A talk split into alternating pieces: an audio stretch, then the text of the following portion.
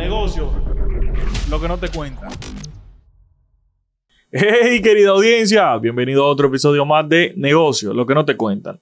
Tu plataforma de contenido orientada a llevarte el backstage del mundo de los negocios. Como siempre le digo, los libros no te lo cuentan todo. Cada quien tuvo sus circunstancias, su experiencia y su vivir. Por lo tanto, todas las, todas las realidades son diferentes. Aquí lo que tratamos es de la mano de expertos y personas que ya han vivido situaciones similares, traerte cuál ha sido su experiencia y cómo han resuelto sus eh, problemáticas. Recuerden darle a la campanita, suscribirse, señores. Ya pasamos los mil suscriptores, ya yo puedo empezar a monetizar el contenido. Y aunque esto no lo hacemos por view, ustedes saben que como negociante hay que hacer las cosas sostenibles. Como aquí se invierte tiempo y dinero, hay que buscar su tasa de retorno. Pero bueno, ustedes saben que entrando en tema, estuvimos conversando en unos episodios anteriores, anteriores sobre el liderazgo. Cómo usted convertirse en un líder dentro de su propia empresa o en una empresa donde colabore. Pero sabemos que no estamos ajenos a los conflictos y por eso hoy te vamos a hablar de cómo manejar los conflictos dentro de tu empresa. Esas situaciones que se presenten en el día a día. Señores, bregar con gente no es fácil. Y eso que con equipo chiquito es un fly. Cuando usted tiene un plantel amplio, ahí es que mira, se pasa la de Caín. Pero bueno, aquí te traemos una experta que nos va a estar hablando un poquito acerca de eso. Para darle entrada a nuestra invitada, ella es Trabaja con Corripio. Ellos te saben si es perfil alto, que no anda loqueando de que con cualquier loquito. Ella es la gerente de gente, así se llama el departamento, de Grupo Corripio. Es psicóloga organizacional, tiene certificaciones en coaching, en un reguerete vaina que ustedes lo van a escuchar ahora, porque realmente tiene conocimiento de más. Paola Chávez, bienvenida. Gracias, gracias Héctor por la invitación. Gracias Carla por la invitación. Te puedes sentir relajada, que esto es una chelcha. Aquí esa gente se sienta eh, en su oficina y va a escuchar cómo que yo voy a salir de todo estos líos. Así que vamos a tratar de ponernos. Vamos a Exactamente. Y nos acompaña nuestra querida co-host Carla Larrauri. Hola Carla. Hola, ¿cómo están? Nitidísimo, nitidísimo. Paola, para entrar en tema. ¿Cuáles son los conflictos más comunes que se presentan en una empresa u organización? Mira, de, manera particular y tomando lo que, lo que dijiste al principio, hablabas eh, de que en la empresa grande los conflictos son más grandes y que en la empresa pequeña los conflictos pudieran entenderse que son más pequeños. Lamento decirte que, que es diferente. Desde mi experiencia en las empresas, en las empresas eh, pequeñas, el impacto que tienen los conflictos es mayor. Eh, porque buscar las, las, soluciones es mucho más puntual. Eh, y, yéndonos directo a la pregunta que tú decías de cuáles son los conflictos más comunes, mira, los conflictos, tratar de, de categorizarlo, de volverlo común, tal vez es difícil. Es difícil porque va, va a venir determinado por eh, la organización, o sea, por la naturaleza de la organización. Pero desde mi experiencia, los temas de comunicación son lo que más generan conflicto. Donde aparece el ego, el que yo soy el experto, el que yo tengo tanto tiempo haciendo esto, o eso yo lo quiero así, tu opinión. Esos son los conflictos que más impactan cualquier organización porque le dan directamente al resultado. Ok. Y pudiéramos definir una jerarquía de conflictos. ¿En qué sentido? Te voy a poner dos ejemplos y tú me dirás. La típica, el típico conflicto de la persona que siempre llega tarde, entonces están los chimosos. Pero fulanito llega tarde. ¿Y por qué no llama la atención? Eso es un conflicto. Pero tal vez está el hecho de una situación de robo o algo que ya merita unos procedimientos legales. O sea, dentro de la institución ustedes tienen eh, identificado los niveles de conflicto o cómo podemos manejar este, estos temas. Mira, e, esa puede ser una forma de clasificar los conflictos. Tú sabes que dependiendo del impacto que tengan los conflictos en el resultado o en el agregar valor que de por sí pueda tener el, producto final, eh, pero definitivamente a ver, y el código te lo define, inclusive las, las, las faltas y los conflictos, o sea, cómo tú tienes que responder, porque si tú tienes en la organización un conflicto mayor, pues es un conflicto que supone robo, o sea, es un conflicto que supone una práctica que, que atenta contra los principios y, y, la moral de la organización o el propósito de la organización. Claro. Porque si, por ejemplo, tú tienes, ¿qué te digo? Un, un salón de belleza o tú tienes un restaurante, tú tienes un tema con la puntualidad. Eh, Claro. y, y definitivamente eso te va a impactar la operación. A esa gente tú le puedes hacer un llamado de atención. A esa gente tú le puedes trabajar con hacer acuerdos para que eso no pase. Pero si tú tienes una gente que de repente eh, se está comiendo lo que dejan los clientes o una gente que te está malgastando el queso de hacer un sándwich, o sea, está usando los recursos de la empresa para. exacto, que puede ser inclusive hasta que lo esté malgastando, que Claro. diga, déjame ponerle dos, eh, que eso, eso te puede cuadrar también el resultado. Claro. Entonces, El exceso de confianza. el exceso de confianza. Entonces, obviamente, dependiendo lo, el impacto que tiene el, el hecho, es que tú lo puedes clasificar. Pero para mí, de manera muy particular, esos que están asociados a lo incorrecto desde el aspecto moral y ético son definitivamente los más graves y los menos negociables Ok. de los menos negociables. Ya después lo otro, pues usted debe, puede, puede hacer eh, y tenerlo súper claro, una, una escala, una escala, una economía de ficha, ok, por cada tres tar- tardanza, ¿qué vamos a hacer cada tres tardanza? Eh, mira, y, y, y, y, hasta, hasta buscarle la vuelta en una comunicación con, as- con acuerdos que, que te permitan, pues, salir del conflicto. Ok. ¿Por qué? Porque la mayoría de la gente o la mayoría de nosotros, los que trabajamos con personas, tratamos de confrontar los conflictos. Cuando tú confrontas los conflictos, tú lo que termina es viendo lo que tú quieres y lo que la gente hace. Sin embargo, de manera muy particular, yo creo que los conflictos se afrontan, que es distinto. ¿eh? Tú te sientas con una gente y tú de alguna forma le dejas saber, mire, estas son mis expectativas. Y como dueño de negocio, grande o chiquito, tú tienes que dejarlo saber, estas son mis expectativas.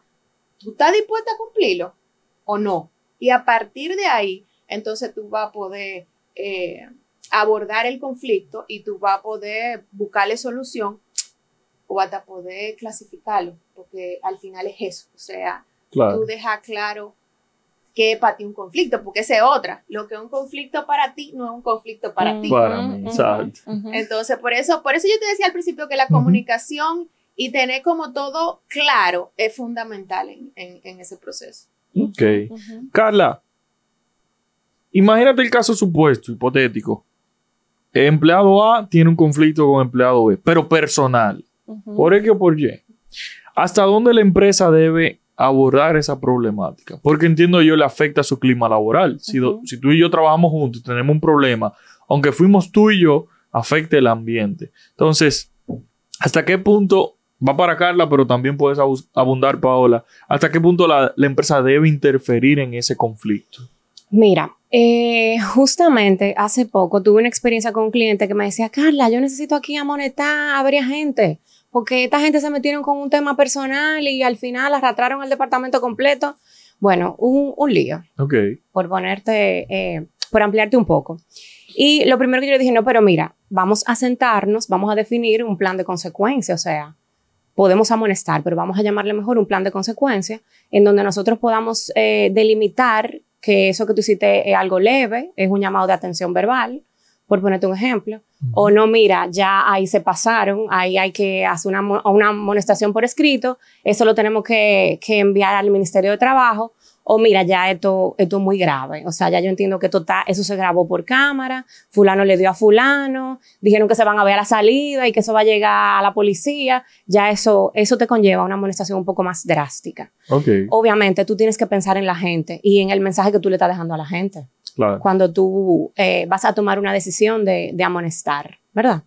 Eh, ¿Qué yo pienso? El tema de la comunicación, lo que está diciendo Paola. O sea, tú tienes que sentarte con, con esas personas involucradas y verdaderamente averiguar qué pasa, qué sucede y ver si desde esa comunicación tú puedes resolver ese problema. Ok. Pero eh, hay ocasiones que es algo que, que tú no puedes resolver, básicamente. Y que tiene que tomar otras medidas drásticas de prescindir de uno de los dos o, o llegar a un acuerdo, ¿verdad, Paola? Claro. Cuéntame desde tu experiencia. No, definitivamente el, la, la gente, la gente tiene que, que, que tener claro cómo, cómo va a ser el abordaje de estas situaciones, porque tú hablas de, de las amonestaciones, de, de, de, lo que dice, o sea, y de lo que las buenas prácticas tiene, pero cuando tú lo llevas, no necesariamente Sí, es así. En una ocasión, en una empresa que yo pues eh, trabajaba en el, en, trabajaba en el, hace unos 10 años y no saquen cuenta. Eh, mira, un supervisor le dijo, le habló de compuesto a una persona, a, a- a un técnico, y el técnico ese día no, no estaba en, en él. O sea, y, y desde que el supervisor se volteó, le, le- le entró. O sea, Le marchó. encima. en físico, Ay, o sea, Dios fue mío. físico, fue feo. Ok. Y la verdad es que, que mediar, en ese, mediar en ese conflicto con la población que había, Ujú. Pues eh, nos llevó a la toma de decisión. Y la verdad es que el supervisor no se pudo parar de lo duro que el, que el- Que le dio que el tipo le dio. Eh, y, ahí intervinieron personas, pero, pero va a depender lo que, lo que sea que pase. Sí, A- hasta sí. dónde llegue ese conflicto. Ajá. Pero lo que funciona es lo que tú, lo que tú acabas de decir. O sea, miren, esto es un negocio, yo permito esto, Claro. eh, ustedes se pueden poner de acuerdo o no, porque si no, yo tengo que tomar decisiones. Exactamente, por la gente. Porque hay que cuidar el clima. Y, y- Ujú. y- y Carla, y Carla sabe, Carla, Car- Carla me conoce, o sea, tú tienes que cuidar el clima y tú tienes que tener reglas muy claras de cómo Ujú. se deben de relacionar. Entonces, ese aspecto personal, cuando tú eres claro, se genera muy pocas veces, porque Ok. si no, el ambiente lo pulga. El- o sea, el Sí. chismoso no encaja. No, ajá. Claro. El Ajá. chismoso no encaja. Y como líder o como dueño de negocio o como gerente, no importa el, el- el tamaño de la organización, hay que ser claro con las normas de convivencia. O sea, qué se permite y qué no se permite. Sí, quiero traer rápidamente eh, una experiencia que viví eh, trabajando en el sector construcción, en donde un, un, opera, o sea, un operario se fue a los golpes con un ingeniero. Wow. Y ese, o sea, ese desenlace fue tan incómodo porque como que se dividieron entre los ingenieros y el personal operativo, como que, ok, vamos a ver a quién van a votar. A quién van a votar, seguro van a votar al operario, porque como nosotros no somos nadie, Claro. ¿eh? y van a dejar al ingeniero. Y eso va a volver a pasar y no sé qué. Y al final se tomó cartas en el asunto con los dos. Con los dos. Con los dos, porque es que eso no es de que, que tú tienes tal rango y que, y que no. Claro. O sea, se tiene que tomar cartas porque la gente espera que la empresa verdaderamente te vele por ese ambiente y ese clima. Ahora, ustedes saben que se da mucho el escenario de que cuando una persona es destacada dentro de una posición, suele haber ciertas, ciertos privilegios. El jefe le da su chance, eh, Lo deja pasar. lo deja pasar, eh, pone su huevo y no le dicen nada. ¿Cómo ustedes recomiendan manejar el, el tema de los celos entre, entre colaboradores? Que a fulanito le dieron una posición y esa me tocaba a mí. Que mira, la tarjeta de crédito, porque el jefe se la da a fulana y en mí no confía? Como que ese tipo de situaciones, ¿cómo se puede manejar de manera interna? Wow. Mira, eso es muy frecuente y, y la verdad es que, que es difícil el abordaje de, de- de la respuesta. ¿Por qué te digo esto? Porque el sobresaliente en hacer algo es sobresaliente. Eh, y eh, de alguna forma, regularmente, el que se siente así es porque no es sobresaliente. O sea, regularmente. Regularmente porque no es sobresaliente, porque si no estuviera atendiendo, atendiendo a directo A su lo- cartón. a su cartón, a lo que tiene que hacer. Claro. Eh, pero la verdad es que tú tienes que tener los argumentos, o sea, tú como líder tienes que tener los argumentos y destacar por qué esa persona es distinta.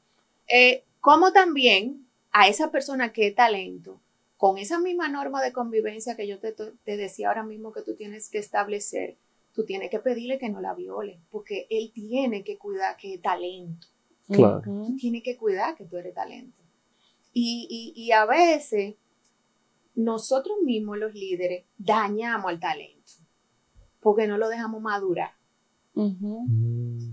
El tema Y del ego también. Exacto, porque El tema del ego. le, le, le impactamos en el ego que mira eh, que ahí no hay forma. y son irrecuperables. Sí. Porque el bueno, cuando se le descompone el ego, ya ve los otros chiquitos. Claro. Y ya entiende. Y, y dice, yo puedo llegar tarde, a mí no me va a pasar nada. Y Por el exceso de confianza y... No, y ahí mismo se le acabó el talento. Ya es lo que hace muy bien una cosa, pero ya se le acabó el Es talento. que hay una línea muy fina. Sí, es muy fina. Es muy fina esa línea. Es muy fina la línea. Mira, por ejemplo, si tú tienes dos recursos, vamos, vamos a ponerte ejemplo, y tú me mandas a mí a comprar pan, y yo voy y busco el pan, te lo traigo caliente y te lo traigo en cinco minutos. ¿Ok? Pero tú mandas a Carla después, y Carla va y compra el pan. Dura 15 minutos y el pan llega frío. ¿No, verdad? Claro. La próxima vez que tú mande a comprar el pan, ¿a quién tú vas a mandar de nosotras dos? Por fly, usted. Claro, Porque ese A mí, ¿no, pancito calientico. claro. Correcto. Eso mismo pasa. ¿Tú sabes que esa es la respuesta incorrecta? ¿Y por qué? Porque tú tienes que averiguar qué le pasó a Carla. ¿Qué estaba haciendo? ¿Qué yo estaba haciendo? Tú tienes que enseñarle a Carla a comprar el pan caliente y venir en cinco minutos. Ey, me acaban de dar clase de gerencia en vivo. no. No, es verdad, muy interesante. Realmente Sí, no sí, lo racioné y es correcto. Y yo, Tengo que ver qué falló. yo fui a comprar el pan Para tú tener dos paolas, tú tienes que tener dos paolas contigo. No, y yo fui a comprar el pan dos veces. Yo tengo una mochila que tú misma me lo estás regalando a mí, donde tú me estás diciendo, eh, tú me estás sobrecargando de trabajo. Y ya hay algo que yo voy a dejar de hacer bien. Lo que pasa es que tú no te vas a dar cuenta hasta que pase la falla. Ujú, ujú. 100%. Tú sabes lo que dicen. Hay una frase que dice: dale, dale trabajo a la persona más ocupada. Y es el trabajo que va a salir. Y no solamente eso, oíste, que la, velocidad del equipo la define el más lento. Sí, eso ujú. No, y ustedes mencionan muchas, o sea, varias variables que de verdad me hacen mucho peso. Por ejemplo, el tema del liderazgo, que lo conversamos anteriormente, pero también reca recato otro episodio que hablábamos de well-being y cómo, eh, qué están buscando hoy en día los colaboradores. ¿Y qué pasa? A veces uno como líder quiere dar lo mejor para sus colaboradores y quiere ser más chévere y lo más chichoso, pero ahí entra el exceso de confianza, ahí entra, por ejemplo, cuando yo arranqué mi empresa, yo quería de que vainita Silicon Valley, de que, que la gente no tuviera horario, que, Flexibilidad. que flexibilidad y que esto y que la... No me resultó. Tuve que poner mi límite obligado, porque si no ya se me estaba yendo del control. Pero también tenía el tema, en mi empresa predomina el, el- el sexo femenino, porque no sé, pero predomina el sexo femenino. Aunque a mí me gustan más las mujeres, como me siento más cómodo entre mujeres.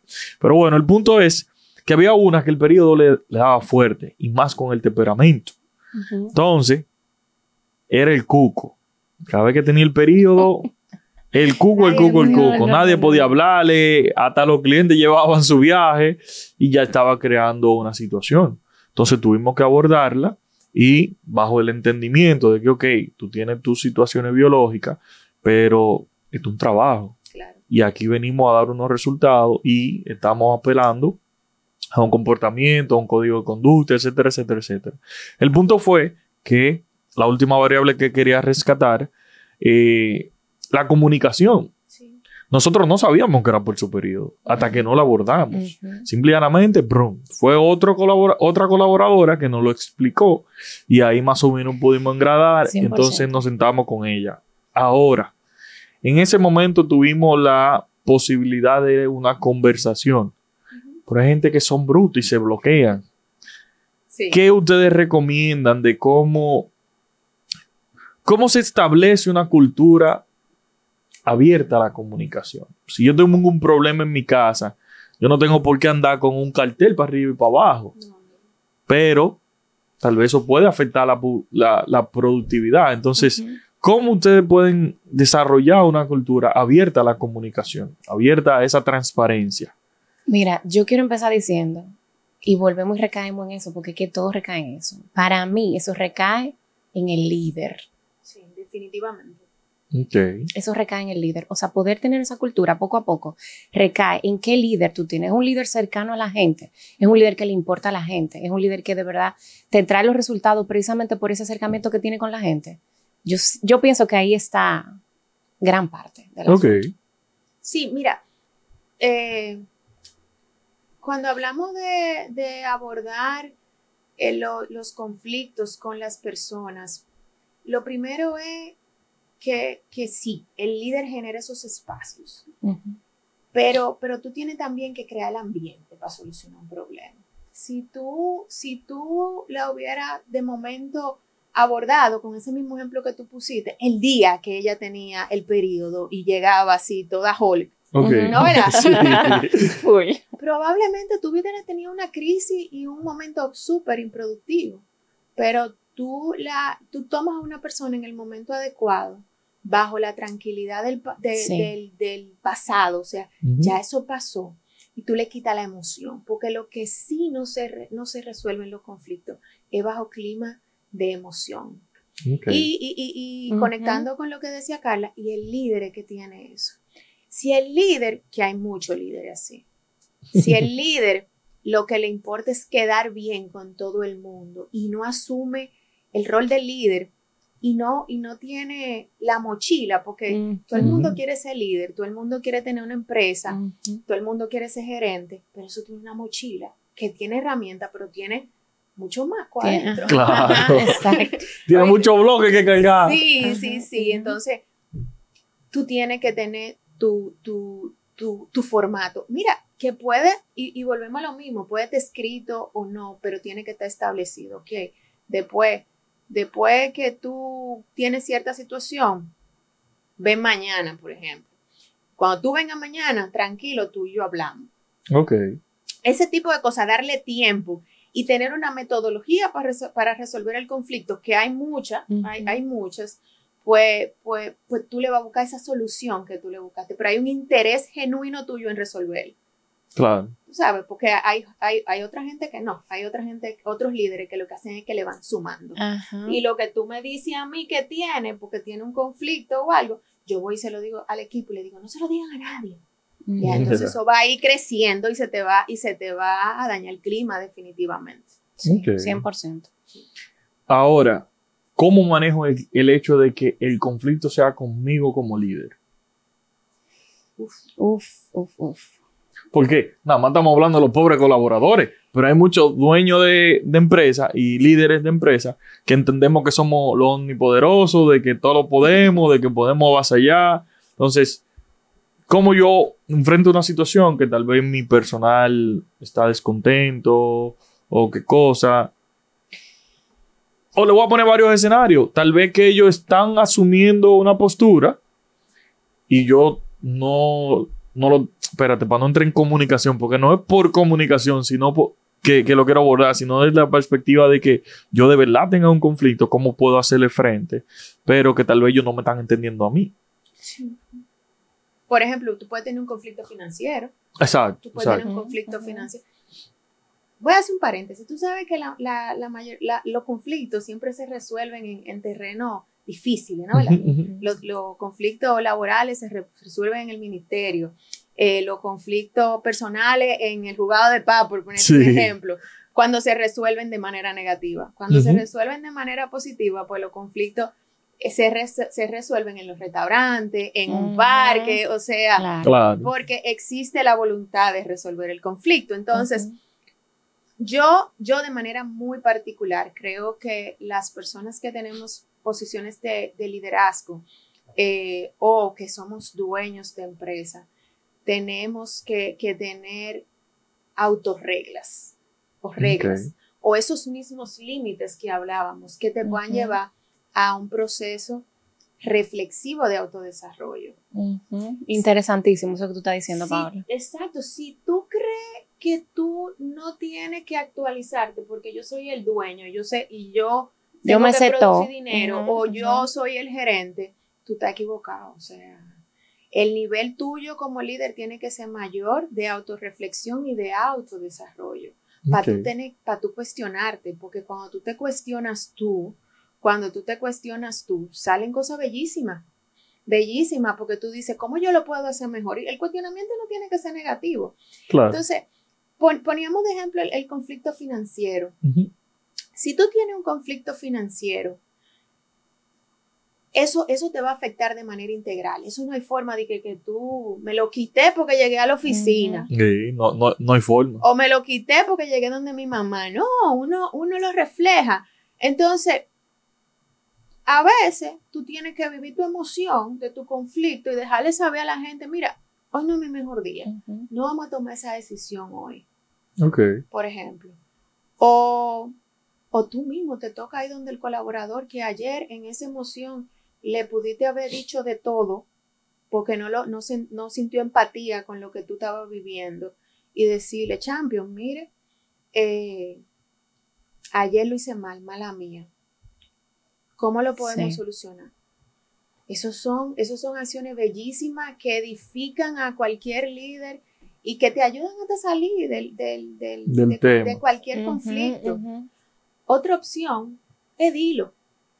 Compártele a tu equipo lo que a ti te pueda estar pasando. Obviamente que ellos lo puedan saber, porque hola, compártelo porque no somos perfectos y queremos vender la idea de que somos los monstruos y, no hay necesidad. Claro, sí, y, y, interesante lo que tú dices, Paola. A veces cuando tú tienes un equipo como bien, bien formadito, que ya como que existe esa sinergia donde tú conoces a tu equipo, ya ustedes están mirando, se saben, como que mm, hoy como que no es un buen día, o mira, hoy... Y, y, es lo que dice Paola, o sea, tú puedes acercarte a la gente y decir, miren, hoy no es un buen día. Y, y de verdad, Héctor, en la reunión de ayer no me gustó esto, o sea, hablarlo, porque no somos perfectos y yo entiendo que eso hace que el equipo hasta se, se afiance más, poco a poco. Sí, y yo entiendo que eso que ustedes dicen tiene todo el sentido por el hecho de que somos seres humanos.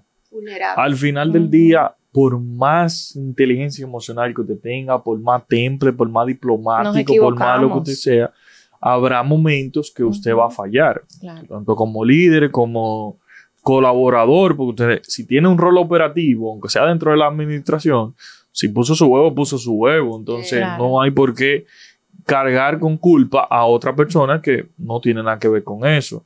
Y, y entiendo que el hecho de que seamos dueños no nos hace exento a los errores. Hay que, hay que ser muy enfático en eso, porque el liderazgo, como tú decías, esa mochila que tú tienes, tiene su pro y tiene su contra. Entonces, hay que predicar con el ejemplo, pero también entender que ese que está ahí al lado de ti puede tener la razón. Ese que está ahí al lado de ti. Y escuchar. Exacto, tú puedes aprender de él. O sea, esto es algo de doble vía. Yo tengo un sistema en mi empresa, por ejemplo, donde yo en la inducción le digo, aquí es un sistema donde cada uno es una pieza. Si una falla, fallamos todos. Aquí, si yo fallo, fallan ustedes. Si ustedes fallan, fallo yo. Y claro, yo doy la cara por ustedes, Siempre yo voy al frente por mis empleados, pero si la cometió, la cometió. Claro, mira, yo quiero eh, traer una, una palabra que a Paola, bueno, yo la conocí trabajando con Paola y creo que desde ahí yo la he puesto en práctica, que es nuestra famosa compasión. Eh, yo entiendo que nos falta ser un poquito más compasivos porque a veces no sabemos verdaderamente cuáles son los problemas que, que puede tener ese empleado de uno, ese colaborador. Eh, uno a veces no sabe cómo amaneció esa persona. Si de repente amaneció eh, encima de dobló, por poner un ejemplo, eh, con una gotera cayéndole en la frente. si llegó sin desayunar, si no comió, le cortaron la luz. que tiene un familiar enfermo. Que, tiene, que amaneció, tiene una semana amaneciendo cuidando a la mamá en la maternidad. Donde, por ponerle un ejemplo, o sea, uno no sabe. Entonces, tenemos que desde, desde nuestro rol de líderes practicar un poquito la compasión y escuchar un poco. Ok. Abro hilo ahí, Paola. sí, la compasión es una, para mí es una palabra eh, súper importante, eh, porque la compasión te permite generar una empatía racional, que no es la misma que la emocional, sino una empatía racional que te permite realmente ponerte, ponerte en el lugar del otro y, y, y salirte del problema. Cuando yo te miro con compasión, yo no, yo no pienso que, lo que tú hiciste porque soy yo. No, no, eso pasó y él le pasa algo que no tiene que ver conmigo, que le afectó en la forma en cómo hace las cosas. Entonces, dale un chance, tenle confianza, que es lo que tú describes y eso es fundamental para los equipos de alto rendimiento. Cuando la confianza está, cuando la confianza está y la compasión está presente en la cultura del equipo, el día que alguien falte, el otro lo cubre y ni se siente. Y ni se siente porque, porque tienen, tienen la capacidad de recomponerse más rápido. Claro. Entonces, mis hijas me matan cada vez que yo les digo, pero compasión y me dicen, ahí viene tú con la palabra compasión. Yo no lo quiero entender. y es así. Eh, y te da, y te da, y te da muchi y te agrega muchísimo valor en, en, en el equipo. Ok. Ahora, yendo yo, yéndonos ya al plano, pla- al plano práctico. ¿Cuáles son las alertas? Me pasó el empleado, el reclutamiento. Él entró ready y no había problema con nada. Ahora, empezaron a crear los, a aparecer los conflictos. ¿Cuáles son esas alertas que debo tener en cuenta para que no me detonen los conflictos? Adquisición de talentos. Mira, eh, desde, desde adquisición de talentos, o sea, en una... eh, Sí, pero vamos a suponer que ya está dentro. Porque Ah, ya está dentro. Ya está dentro. Ah, no. Porque lo digo desde el punto de que tal vez tú puedas contratar a una persona Ujú. Y se te escapó por X o por en ese momento él estaba bien de su juicio, tenía su sotea amueblada, pero. Y adentro tú te das cuenta en que es una persona problemática, Exactamente. que te genera un mal clima, que es una manzana podridita. Exacto. Sí, y que, y que a ver, que es conflictiva. Ujú. que, Pudiéramos que- decirlo. Exacto, que es conflictiva, porque conflictos siempre van a haber, o sea, situaciones que resolver siempre van a haber. Pero mira, de manera muy particular, yo creo que cuando las reglas se ponen claras desde el principio eh, y la gente sabe a lo que se va a enfrentar eh, y tú tienes el sistema de consecuencias que, que mencionaba Carla, eh, el, el futuro es corto. Ese, Claro. Ese, ese colaborador No hay que es promovido prolongar. a clientes rápidamente. Exacto. ¿Me entiendes? Ey, Ey, eso. Repite Promovido eso, repite eso, Paola, por Sí, favor. sí, eso sí. está buenísimo. Sí, sí, Tú promueves a los colaboradores que no se pueden adaptar a la, a la sinergia que tú, quieres, que tú quieres generar o a la subcultura que tú quieres generar. No, no se puede perder mucho tiempo y promoverlo a clientes. Genial. Porque- Tomen nota. Te puede agregar mucho valor en una actividad, pero te va a deteriorar lo, muy probablemente todo lo que tú has conseguido. Eh, Ok. y, y es cierto, o sea, en el proceso de venta, de adquisición, tú no necesariamente te tienes que dar cuenta. Ujú. Eh, hay par de alertas que en un proceso... Sí, hay- Sí, pero hay dígame esa, ¿cuáles son esas alertas para yo saber? Para que mañana mi audiencia no vaya a meter la pata. El chimoso. ok. El que lleva y trae. El, que lleva y trae. Sí, el que viene y te dice, mira, ¿qué dijeron? A- a- Ahí escuché que dijeron de ti tal cosa. Ujú. dices, ¿y por, qué, ¿y por qué si tú eres nuevo y tú me quieres tanto? ¿Y- Exactamente. ¿Y por qué te lo dijeron a ti? Casualmente. ¿Qué confianza vieron? O sea, ¿qué confianza tú le diste para que te fueran a hablar mal de mí? A veces nos gusta que nos cuenten. Y entonces creemos que ese es un aliado. Ese no es ningún aliado. Ese no es, ningún- es el lleva y trae. Es el lleva y trae. Es el lleva y trae. Ok. Y, por ejemplo, alguien que es problemático en el sentido de, de conflictivo, que, que todo le gira y nada le huele.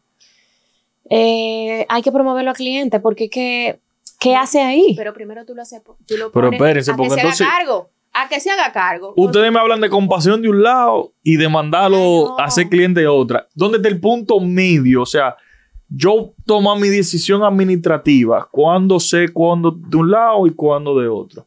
Yo tratando de en- que ellos entiendan sí, mejor yo te entiendo. la toma de decisión. Sí, sí, sí. Mira, lo que pasa es que el proceso de compasión, cuando tú tienes los límites claros y alguien pasa los límites, tú tienes que tener una economía. O sea, mira, ven, vamos a sentarte. Esa, esa conversación que yo eh, ejemplifiqué contigo, yo la he tenido con gente. O sea, yo la he tenido con personas que no han salido de la organización, que le digo, ¿por qué tú me estás contando eso a mí? O sea, eso mismo. O sea. Eh, y la gente, y la gente reacciona, y la gente, si, si, si ve que es una mala práctica y le interesa el trabajo, ¡fuap! se Se recoge, recoge. se recoge. Tú ves, o sea, y ahí tú estás siendo compasivo, porque compasivo no sea blandito. Tú le estás dando la oportunidad. Claro. O sea, acuérdate que yo te dije, empatía es racional, no emocional. Es racional. Ok. Porque al final tú, ta- tú, tú estás ahí para hacer una actividad. Sí, mira, eh, yo participé de una reunión hace poco en donde una persona del staff eh, reaccionó de una manera, o sea, se tomó las cosas demasiado personal. O sea, y prácticamente se vio como que todo el mundo estaba en contra cuando no era así. Entonces, identificar, cuando tú identificas eso, que como que no, mira, sería bueno como que tú frenar en el acto. Ok. Ubicar a la gente, decirle, no, mira, te espérate, te está cogiendo la cosa personal, esa no es la idea.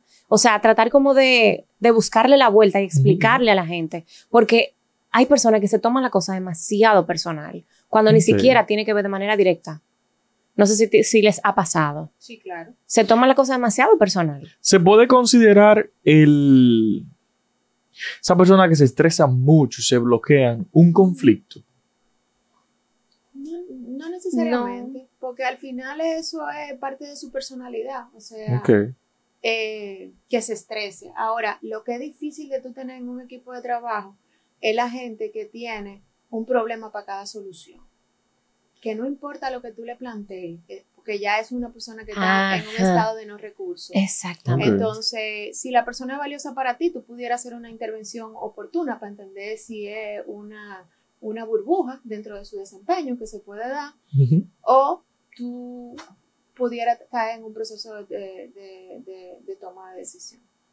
Pero, pero la gente hay que gestionarla, porque me, me, me- quedo todavía con lo que tú dijiste, cuándo una cosa y cuándo Ujú, otra. Al final yo pienso que, que la gente hay que gestionarla eh, y, que la, y que las empresas tenemos la, la responsabilidad, sin importar el tamaño, de, de poderle brindar a los colaboradores las herramientas que le permiten eh, tener un clima de bienestar eh, y también tener un clima de desarrollo. Y un clima de desarrollo supone cosas muy buenas como el reconocimiento, pero también supone el tú encontrar o, o tú brindarle las, las herramientas para que esa persona cierre brechas, potencialice sus fortalezas, o sea, en lo que es bueno, que sea mejor y que cierre sus brechas. Y a veces el temperamento puede ser una brecha y a veces la técnica es tómate cinco segundos, tú sabes. Eh, o el hacerse cargo, que era lo que te iba a decir, si tú a una persona que se estresa o que parece conflictivo, tú le empiezas a hacer preguntas de reflexión, tú le dices, ok, ¿cómo tú lo harías? Tú te estás quejando de que, de, de que eso no está pasando, pero ¿cómo tú lo harías? O cómo tú lo puedes hacer desde, desde lo que tú estás haciendo, o sea, cómo tú colaboras con eso. Claro. Y entonces tú tienes un abordaje distinto de él, de él, porque ya él empieza a entender qué hay detrás, o sea, y qué supone lo que está haciendo el otro. Sí, tú sabes lo que yo pregunto. Yo pregunto, ok, ¿cuáles son tus fortalezas, tu cualidad positiva? Está bien, pero por no llamarle debilidades, ¿cuáles son tus oportunidades de mejora? Y tú ves que te dicen esto, aquí yo, no, no, no. Espérate, déjame reformular. ¿Qué tú traes aquí a la mesa? O sea, ¿qué de verdad te detona? ¿Qué, o sea, yo quiero conocer esa parte. O sea, no me hable tanto de la parte bonita. Y ahí la gente te dice, mira, de verdad no me gusta trabajar con gente así, esto me, me estresa, esto me saca de mi casilla, ya tú sabes desde el inicio. No, mira, esa persona puede trabajar con Juan, puede trabajar con Pedro, 100%. Claro. De hecho, aquí hay empresas, y perdona que, que te interrumpa, aquí hay empresas que han invertido en sistemas para identificar tu personalidad y te, y te identifican. O sea, si tú eres amarillo, tú eres flemático. Si tú eres rojo, tú eres colérico. Ya yo, ya yo de antemano sé que tú eres colérico. Y mi Dando abordaje, suave. ¿no? Te enseñan cómo abordar un colérico. Exacto. Y se dan relaciones, y se dan relaciones saludables, porque Ujú. eso es posible. Porque es- al final las empresas necesitan de todo. De todo, exacto. De Ese todo. mix es necesario. Ese Ese flemático, es ese colérico, ese sanguíneo es necesario. No, y entiendo que naturalmente nada de color de rosa. Tú vas a tener todos los escenarios, todas las personalidades, todos los temperamentos y mucho que poco, por más buen reclutamiento que tú hagas, por más tema de, de- de- de- capacitación, mentoría, de, de acompañamiento que tú hagas dentro de la empresa, van a pasar las cosas. Ahora, para ya ir cerrando, me gustaría que ambas me hagan una pequeña reflexión de cómo los empresarios, jóvenes eh, emprendedores, pueden adoptar el conflicto como algo natural y orientarse hacia la solución saludable de los conflictos.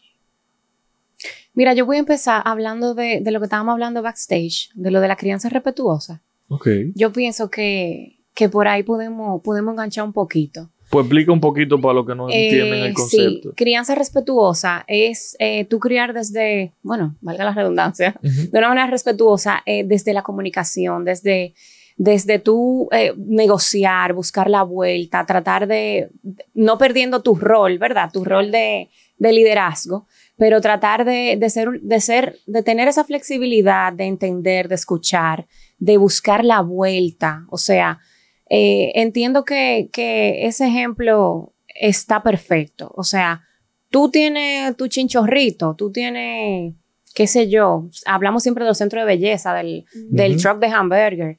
Si tú tienes un centro de internet, por ponerte un ejemplo, y tú sabes, señores, al final las relaciones de liderazgo son, es como la relación también que uno tiene sentimental. Tú sabes cuando, cuando hay como que una piquiña, o sea, tú sabes cuando hay algo que no, cuando, cuando uno no está bien, uno como que lo siente. Entonces yo diría, acércate, ven, vamos a hablar. Vamos a hablar, dime, dime qué, qué, te, qué te está sucediendo, en qué te puedo apoyar, cómo podemos lograr tal cosa. Yo diría que ese sería mi, mi consejo. Ok. Mira, el abordaje de, de, las situaciones de conflictos, definitivamente lo que, lo que tú dices, Carla, es fundamental. Todas las relaciones tienen que darse bajo, bajo el respeto bajo, bajo esas, esas normas de convivencia que, que, que no solamente eh, definen cómo tú agregas valor, sino cómo la relación con los otros te agregan valor eh, a, a, ti también. Eh, pero yo creo que lo fundamental es revisa la mochila de liderazgo que tú tienes, revisa qué herramienta tú tienes ahí dentro y, y revisa si te hace falta alguna para trabajar las relaciones interpersonales en cualquier ámbito. Y, y a nivel, y cuando te vayas al plano laboral, sea en un salón de belleza, sea en una empresa grande, piensa en la comunicación, en la comunicación oportuna, en la comunicación a tiempo, eh, al momento de, de, presentarte un conflicto. Si tú no postergas la, la, la resolución de un conflicto, el buscarle una solución, cada vez los conflictos van a ser menos y cada vez se van a afinar más y cada vez se van a afinar más tus habilidades de poder solucionar. O sea que además del respeto, yo te diría, abórdalo a tiempo. Abórdalo genial. A tiempo. Uh -huh, genial. Señores, brega con gente en un fly. Ya ustedes pudieron ver todos los escenarios que se pueden presentar dentro de una empresa y cómo usted como líder puede hacerle frente. Mi mayor recomendación, entienda y recuerde que usted es un ser humano y que todos los que están a su entorno también lo son. Entonces, eh, comprensión, entendimiento, autoridad, como bien comenta Carla, pero bajo el entendimiento de que es una carrera de consistencia, no es de velocidad. No es te voté porque sí o te aguanté tu, tu mierda porque no. No, es buscar un punto de equilibrio ahí, la solución de los conflictos. Entiendo que es el mejor approach porque van a pasar. Aunque usted no lo quiera, va a pasar porque somos seres humanos. Señorita, de verdad, gracias por este hermoso episodio. Tengo, tengo muchos temas. Oye, y vamos yo, a desarrollar un tema. Tengo tenemos que hacer la segunda parte, realmente. Eh, Paula, me gustaría que tú le extiendas tus redes a la audiencia por si tienen alguna pregunta o tienen un lío armado en la empresa. Gracias, Héctor. A mí me pueden encontrar en las redes como Paula Chávez. Y no olviden seguirme por mis redes que siempre me siguen después de un video. Carla Larrauri, RRHH. Así que, nada, señores. Eh, recuerden suscribirse a la campanita, lo mismo que yo dije al principio, lo repito ahora. Eh, Héctor mi BMS, mi personal, negocio lo que no te cuentan, el del podcast. Ya yo no estoy subiendo mucha vaina, así que vayan al de la cuenta. Y nada, negocio, lo que no te cuentan.